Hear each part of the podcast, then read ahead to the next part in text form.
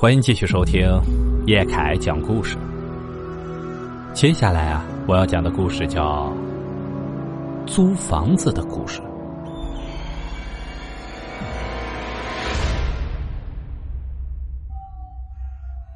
这件事儿还是听朋友阿强说起的。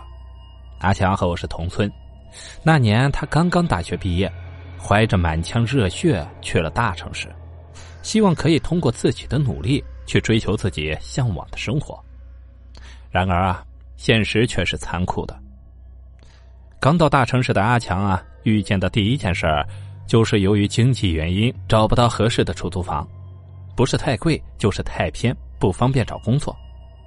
就这样，阿强拿着行李一边走一边打听：“嗯，你好啊，呃，请问附近有出租房子的吗？便宜一些的。”啊，这个我也不知道，你问问别人吧。走了整整一天，大约下午五点多的样子，疲惫的阿强突然看见路边的电线杆子上贴着一个房屋出租的信息，一室一厅的房子，而且价格却低得出奇，只要五百块钱。阿强感觉这简直就是命运在眷顾他，没有多考虑，就按照地址找了过去。穿过大街小巷。行人越来越稀少，也几乎听不见什么车辆的声音了。阿强看着眼前这个有些破旧的楼房，心底啊有些微微的抵触。阿强虽然不喜欢这样的环境，但是自己条件有限，就只能无奈的拨通了房东的电话。呃，喂，你好啊，我要租你这里的房子，我已经在门口了。哦，那你等我几分钟啊。房东接到阿强的电话，说是马上就到。阿强就在单元门口等着。天渐渐的黑了起来，再加上这里灯光昏暗，显得有些压抑。阿强仔细看了一下，这是那种老式的公寓楼。从窗户来看啊，一层楼大概就有十几户人家，中间则是长长的走廊。可奇怪的是啊。现在天已经开始有些黑了，但是这栋楼却只有三户人家开着灯。突然啊，一滴水滴在了阿强的脑门上，抬头往上看，只见房顶上有一根很粗的水管。阿强出于好奇，顺着水管抬头向楼顶看去，只见天台上有一个巨大的水箱。阿强心想，或许这栋楼的供水就出自那里吧。要走哪一间啊？就在这时啊，身后突然出现的声音吓了阿强一跳。阿强虽然从话语中听出是房东，但还是吓出了一身的冷汗。毕竟这天都已经黑了，这里又这么阴森。啊，哪一间都可以，干净的就行。房东听完阿强的要求后，便领着阿强走向了一层最里面的一间房。就是这里了，房租是押一付三。啊，好的。房东拿了房租，没有多说话，转身就走。阿强看房东走了，这才进了房间。房间里没有什么摆设，只有一张床和一张桌子，然后就是一个卫生间。但阿强还是很满足。阿强将背包和行李都放到了桌子上，开始收拾随身带着的衣物。这时却听见卫生间里发出咚咚的响声。阿强回过头看向卫生间的方向，卫生间的灯突然灭了，有水从厕所里慢慢的流向了客厅。阿强觉得可能是电路老化和水管坏了。就在阿强想要去厕所看看情况的时候啊，突然出现了一只骷髅一样的手抓在了门框上，发出嘎吱嘎吱的声音，吓得阿强惊声尖叫起来。当阿强稳定心神，再次睁开眼时，那只手已经不见了。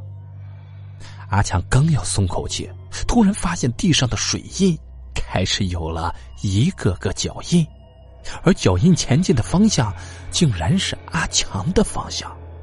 阿强吓得不行，想要夺路而逃，刚一转身呢，面前突然出现了一个浑身都是水的女人。有些地方甚至已经腐烂了，还能闻到一股腐臭味那女人呢，就慢慢的向阿强靠近，阿强惊吓过度，就失去了意识。然而，当阿强醒来后，女人的身影已经消失不见了，客厅的地板上也什么都没有，房间就和刚进来时是一样的。阿强作为一个无神论者，觉得自己可能是太累了，出现了幻觉。阿强就躺在床上，没过多久就睡着了，他实在是太累了。第二天，阿强一早就起床了，揉着朦胧的睡眼走向洗手间。他迷迷糊糊的接了一杯水，准备刷牙。水一入口啊，他就皱起了眉头。阿强仔细的看着这杯水，只见水很浑浊，隐隐的还散发着一股腥臭的味道。阿强一个没忍住就吐了出来，好半天才缓过了劲儿。气愤的阿强就拨通了房东的电话：“房东，麻烦你来一下。”房东很快就赶到了。阿强质问房东：“为什么房东不解决水的问题？你们的水是从哪流出来的？怎么那么臭啊？”但是房东连门都没有进，说话态度也很冲，言语中的意思就是你受得了就住，受不了就走。水就是天台那个水箱里的水，没有过滤，难免有点不干净，烧开了喝就好了，你自己看着办吧。房东说完啊，头也不回的就走了。阿强见房东这样强势，本想搬走，但想到现在还没有找到工作，钱也不是很多，便忍了下来。哼，唉，总有一天我会搬走的。晚上，阿强拖着疲惫的身体回到了家，今天又没有找到工作。啊，为什么找个合适的工作这么难啊？阿强无精打采的走到洗手间洗脸。但水的味道真是让人无法忍受。阿强忍不住趴在马桶上吐了起来。就在阿强刚刚吐完站起来的时候，他又看见了一只腐烂的手从里面伸了出来。阿强立刻冲出了门外。有鬼啊！有没有人啊？救命啊！他拼命的敲着邻居家的门，敲了几下，邻居打开了房门，可他并不相信阿强说的话。乱敲什么呀？这个世界怎么可能有鬼呢？可可是，可是刚刚，邻居不等阿强再说什么，就砰的一声关上了房门。阿强见邻居不相信他，想了想啊，可能真是自己又出现幻觉了，无奈的走回了家。阿强回到家里准备洗漱睡觉，可当他再拿起那杯水的时候，就彻底崩溃了。因为他在水里发现了一根女人的长发，他不知道自己是怎么了，为什么会接二连三的出现幻觉？这时门突然响了，开门后发现门口站着一位老大爷。年轻人啊，进屋聊可以吗？阿强点了点头，让老大爷进了屋。老大爷一进门就叹了口气。哎呀，孩子，刚才我听见你的动静了，你装作看不见就好了，慢慢就没事了。阿强更加好奇了，听老大爷的说法是，他也遇见了相同的事但是为什么要装作看不见就没事了呢？这里是不是发生过什么事情？大爷，你也遇见过吗？老大爷听了阿强的询问。就耐心的讲了起来。以前呢，我们这里住满了人。